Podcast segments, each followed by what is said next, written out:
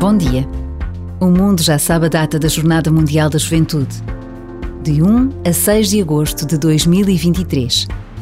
Jornada que irá reunir os jovens de todo o mundo para a cidade de Lisboa. Jovens acolhidos por todo o Portugal. Um evento desta dimensão é algo nunca visto entre nós.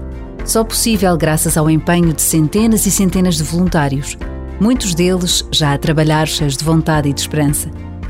Os jovens querem estar juntos, querem rezar juntos, querem ouvir o que o Papa Francisco tem para lhes dizer. Por muito que sopre o vento, há no coração de cada jovem um desejo de encontro com Deus. O Deus que se revela na pessoa concreta de Jesus, aquele que morreu e ressuscitou.